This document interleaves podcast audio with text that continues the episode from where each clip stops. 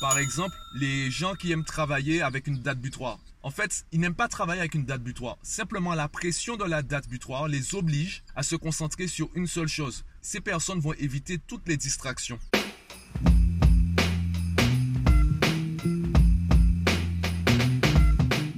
Yo, il y a quelques heures, j'ai demandé sur Instagram quels sont les thèmes que tu aimerais que je développe davantage dans ce podcast, que ce soit la communication, la motivation, la gestion d'argent, donc la gestion de budget, la gestion du temps, la gestion du stress, la timidité, etc. Il y a une réponse qui est revenue assez souvent et surtout, je me suis rendu compte que ce thème, c'est la pierre angulaire de tous les thèmes. Ce thème, c'est le stress, ou du moins la gestion du stress. Pourquoi cela?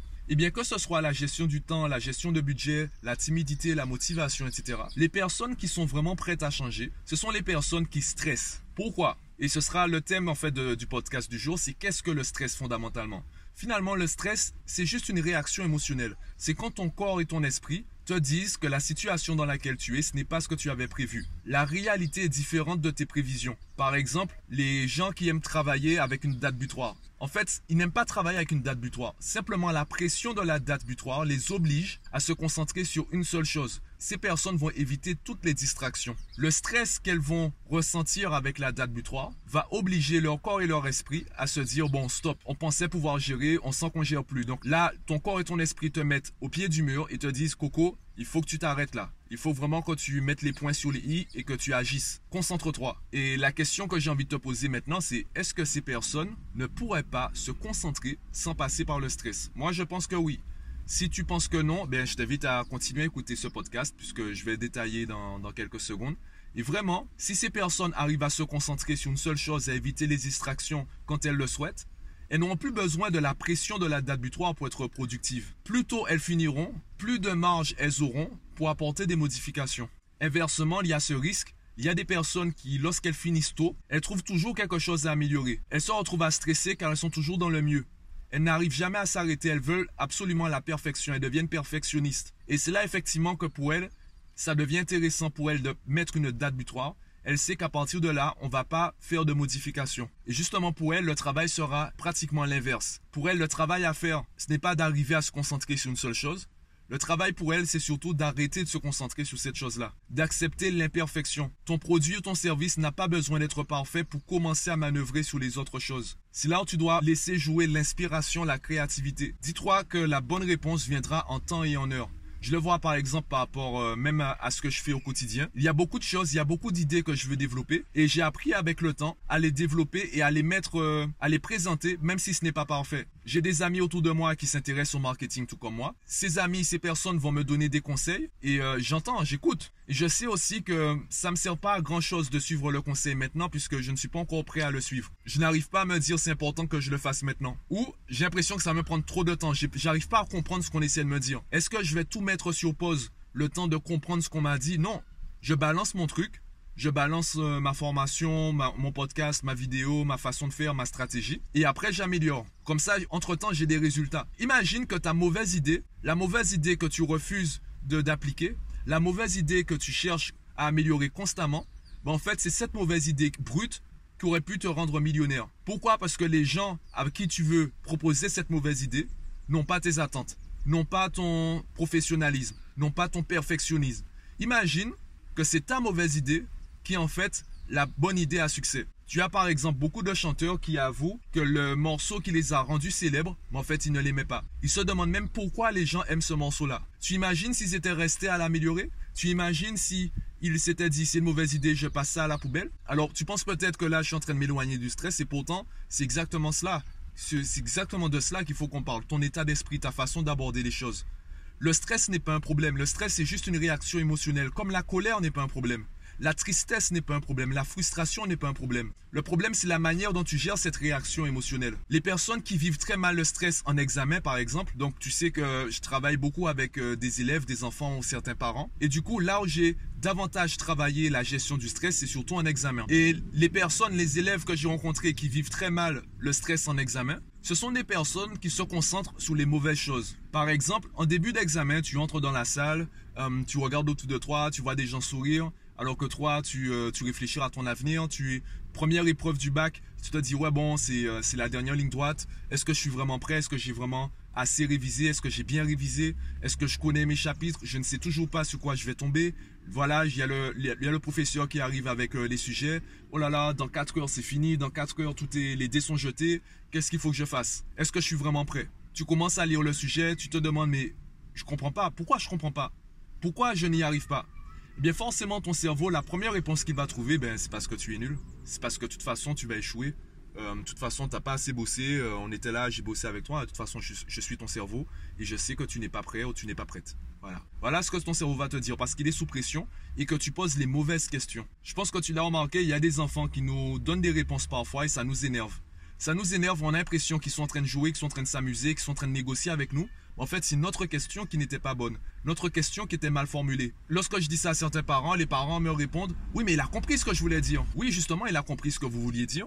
Et comme il a compris ce que vous vouliez dire, il a senti l'ouverture, il a senti sa capacité à donner une réponse qui lui plaisait mieux que la réponse à laquelle vous vous attendiez. Donc de la même façon pour ton cerveau, si tu poses des mauvaises questions, ton cerveau va se laisser aller et tout dépendra de l'image que tu as de toi-même. Si tu as une image positive de toi, si tu sens que tu es un vainqueur, ben forcément ton cerveau va te donner des réponses qui seront plus positives que le cerveau de celui qui se voit comme, euh, comme un moins que rien, par exemple. Donc l'image que tu as de toi-même va influencer les réponses que ton cerveau va te donner. Si tu vis mal la pression et donc si tu stresses, c'est surtout quand tu te concentres sur les mauvaises choses. L'examen commence, tu as du mal à te concentrer, ben n'essaye pas de te concentrer. N'essaye pas de lire le sujet puisque tu sais que tu es stressé. Et comme tu es stressé, quand tu vas commencer à lire le sujet, tu vas lire le sujet avec les yeux de quelqu'un qui est stressé. Donc forcément, tu es dans une énergie négative, ce sera négatif. Bien, coupe tout, coupe tout et repars à zéro. Détends-toi, regarde dehors, euh, regarde l'heure, regarde autour de toi, cherche des, des trucs marrants, des trucs positifs autour de toi pour revenir dans une énergie positive. Il vaut mieux sacrifier 10 minutes à retourner dans, dans une énergie positive et ensuite travailler plutôt que travailler pendant 20-30 minutes le sujet en étant stressé. Ça, c'est si tu vis mal le stress si tu vis mal la pression. Les personnes qui vivent bien la pression, elles vont m'écouter, elles vont se dire Ah non, moi je préfère quand je suis stressé, je suis plus productif. Tu n'es pas productif quand tu es stressé, c'est juste que toi, ta façon de gérer la pression est bonne. Ta façon de gérer la pression, c'est de t'obliger à te concentrer et à arrêter les distractions.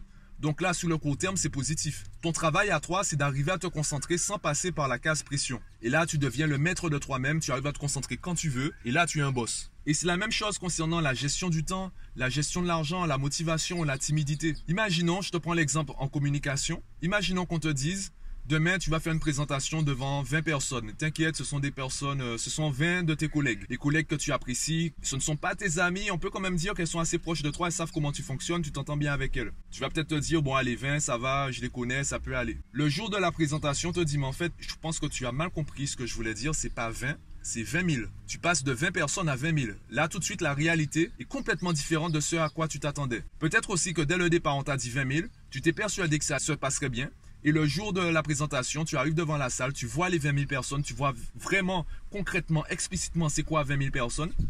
Et là, tu sens que la réalité est complètement différente de ce que tu avais imaginé, tu commences à stresser. Tout dépend de la façon dont tu vas gérer la situation, la façon dont tu vas gérer la différence entre la réalité et ce à quoi tu t'attendais. Ta façon du coup de gérer le stress. Donc c'est la même chose concernant la timidité quand tu veux aborder quelqu'un. C'est la même chose quand tu veux gérer ton argent. Tout cela en fait c'est la même chose. C'est le travail en amont. La différence entre la réalité et entre guillemets ton fantasme. Ce à quoi tu t'attendais. Et tout ce travail que tu devras faire en amont pour euh, mieux gérer ce stress. Je te le dis déjà, je suis en train de finaliser une grosse formation qui va parler du stress sous tous ses angles.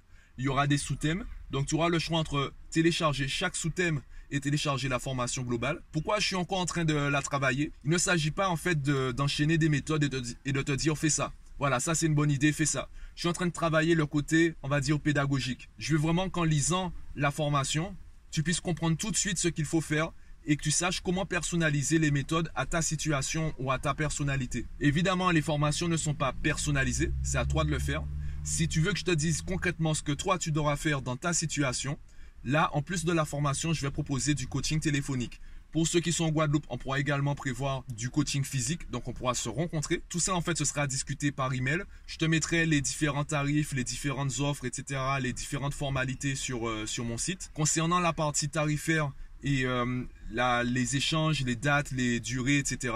Cela, on le fera par email. Comme ça, ça te donnera le temps de bien réfléchir à ce que tu veux. Si tu veux juste la formation écrite et testée par toi-même, si tu veux la formation avec une séance de coaching ou plusieurs séances. Donc, quand tout sera sera prêt, je te tiendrai au courant déjà à travers un podcast ou sous les différents réseaux sociaux. Raison pour laquelle ben, je te conseille de t'abonner à la chaîne et également de me suivre sur les différents réseaux sociaux. Pour aujourd'hui, je pense que tu as déjà compris c'est quoi le stress et tu as déjà un aperçu de comment le gérer sur quoi tu dois focaliser ton esprit, quelles sont les priorités, quelles sont les questions que tu dois te poser pour trouver de meilleures réponses, pour trouver les bonnes réponses. Pour le reste, ben là, on va commencer à jouer dans le détail. Je vais parler toujours du stress et là, on va parler de chaque sous-thème. Donc, je vais faire un podcast sur euh, le stress à travers l'argent, les difficultés à gérer son budget, le stress concernant donc la gestion du temps, surtout sur ton lieu de travail ou même dans ta vie en général, sur les objectifs que tu souhaites atteindre, les projets que tu souhaites réaliser, le stress concernant également la motivation ou euh, les, objectifs personnels, ça peut être à la salle de sport ou autre. Le stress concernant ben, l'image de soi, également la timidité. Le stress concernant la communication. Je vais essayer de parler de tous ces sujets différemment, vraiment préciser le langage, puisque évidemment, même si le thème reste général, le stress, je vais essayer de te prendre des exemples et de te donner des conseils qui seront adaptés à chaque situation. En attendant, dis-moi ce que tu penses de cette façon de procéder en commentaire du podcast. Si tu as une question à laquelle tu aimerais que je réponde, si tu as un thème que tu aimerais que je développe, dis-le moi en commentaire du podcast ou en privé. Ça me permettra de savoir ben, si je sais qu'est-ce que tu aimerais entendre ou du moins quel sujet tu aimerais que je développe. Eh bien moi, ça me permettra d'axer mon travail et d'éviter de, raconter des choses que tu sauras super intéressantes et qui ne te concernent pas vraiment. Donc si tu veux que je te propose un contenu de qualité pour toi et pas simplement de qualité pour les autres, dis-moi tout cela en commentaire du podcast ou en privé. Abonne-toi à la chaîne, clique sur j'aime si tu aimes le contenu et moi je te dis à bientôt.